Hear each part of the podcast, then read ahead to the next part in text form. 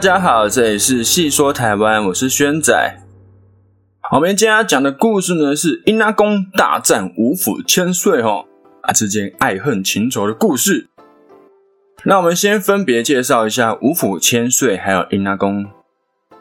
那我们上一集有讲东港王爷温王爷的故事，那五府千岁呢，也是王爷系统里面的五位王爷，是台湾道教还有民间信仰中。蛮普遍的神奇，好像我们家附近就有一个五府千岁的庙。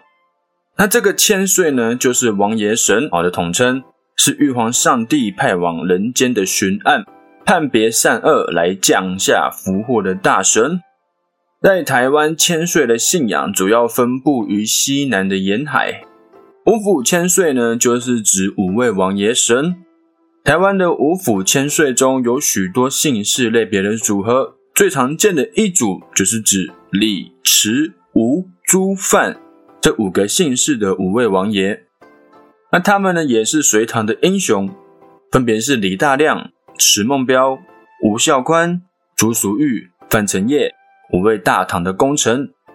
奉祀这种组别的神奇有名的庙宇还蛮多的，像是待会我们会讲的故事的主角台南北门的南昆生代天府。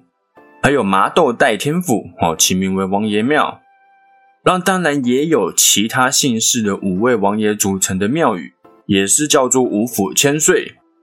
那最常见的就是刚刚说的那些组合，当然也有其他不同姓氏的组合。好，再来我们来讲殷阿公的生平故事。殷阿公又称为万善爷，是南昆生万善堂的主神，在世的时候因为发现灵地。而得道成神。相传万善爷殷阿公原本是个牧童，哦，就是放牧的小孩，天生就蛮聪明的。但小时候的时候呢，父母就双双过世，是让舅舅给收养，以放牛为生。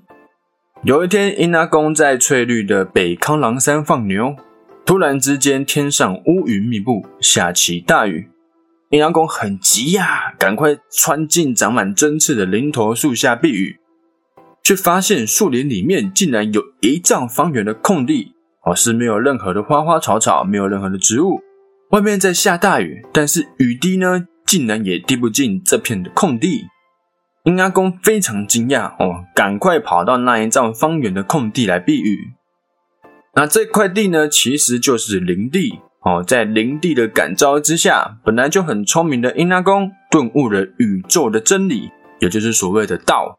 从此之后呢，殷阿公每天到北康郎山放牛的时候，都会到这块空地静坐，以参悟宇宙万物的玄妙。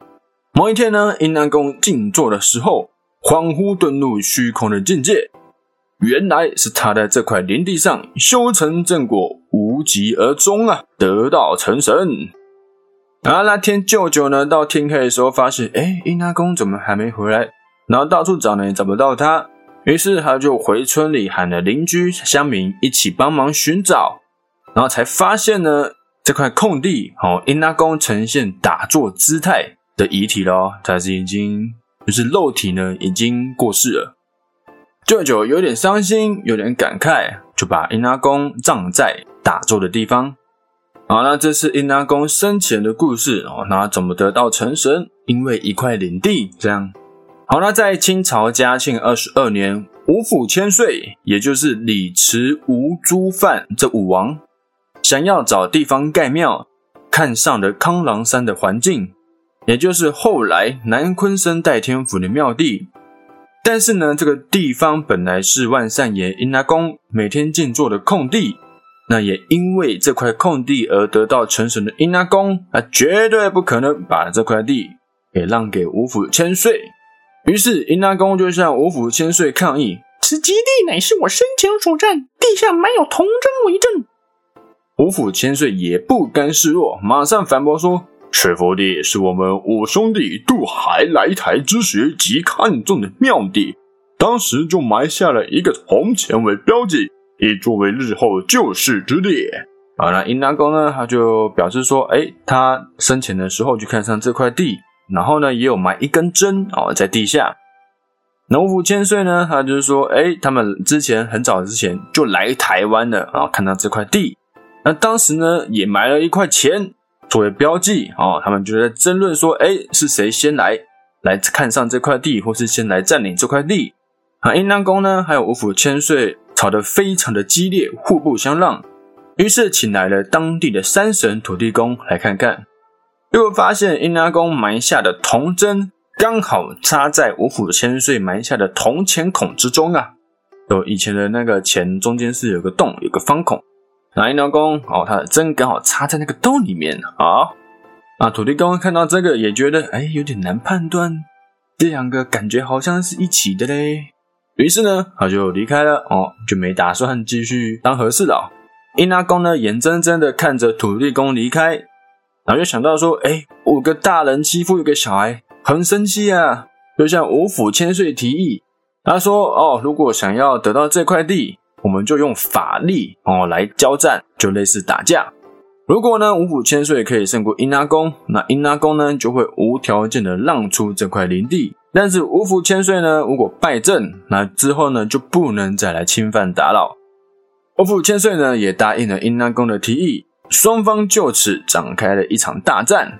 但是呢，阴拉公只是单枪匹马，而作为对手的五府千岁，毕竟已经成神了好一阵子，有神兵有神将。于是阴拉公害怕自己的实力不足，也开始招兵买马，招了许多的阴兵阴将，还有扫帚精。要和武王一拼到底。那根据老一辈的庙祝所说，五府千岁和阴拉公带领各自的部将相互厮杀。只要是中午过后呢，康郎山那一带的就会乌云密布，飞沙走石，日月无光。有时候呢，还会发出万马嘶吼，还有兵器交错的声音。哦，据那一辈人所说，他们都见证过他们打架的那一刻。那据说吴府千岁中的吴王啊，这个吴是姓氏的吴，吴王吴孝宽，在这场战役中英勇善战，每次开打都当先锋。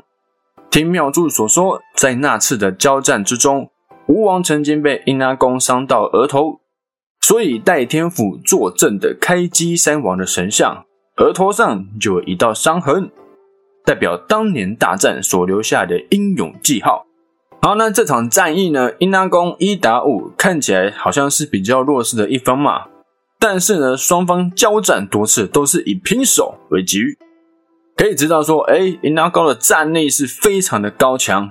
五府千岁呢和阴拉公两边打了势均力敌，一时之间呢也分不出输赢。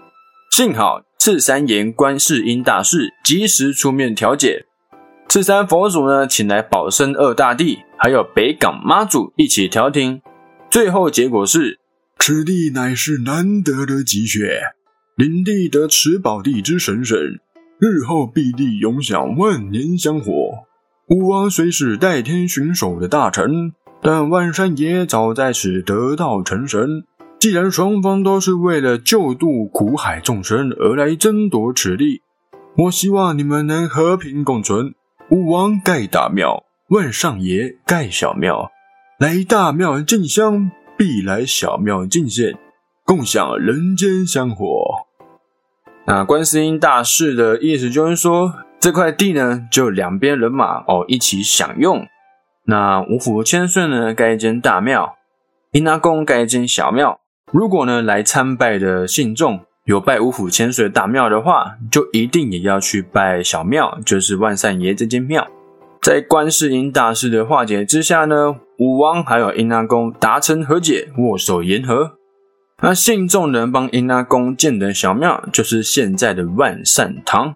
信众呢也常以万善爷称呼，也有人以小王爷称呼殷阿公。那万善爷在建庙后呢，也常常和五府千岁有合作。那殷阿公因为他呃得到成神的时候还是牧童。所以呢，他也是少数跟三太子都跟我们太子爷一样，是属于小孩神，很保有小孩的性格。而十九世纪初期到二十世纪末期的这两百年以来，因为万善爷的神威灵验无比，分灵而出的庙宇大约有二十多座。只要是到南昆山代天府拜拜的信众，也一定会到万善堂拜拜祈求。而专程前来参拜万善爷阴拉公的信众也是非常的多，那阴阿公呢是农历八月二十四号作为生日。那由于万善爷的神威显赫，排队等着迎请他的信众也很多。近年来，万善爷的业务也开始转型，成为许多信众借发财金的对象。但是呢，要遵守一定的规矩，而且要在一定的时间内归还。而像万善爷借到发财金的信众也有不少呢，是从此转运，事业就开始打开。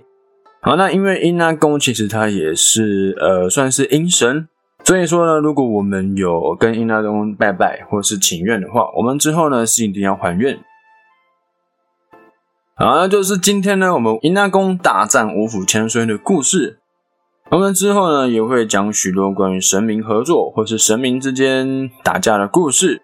好，我们下一集见啦，拜拜。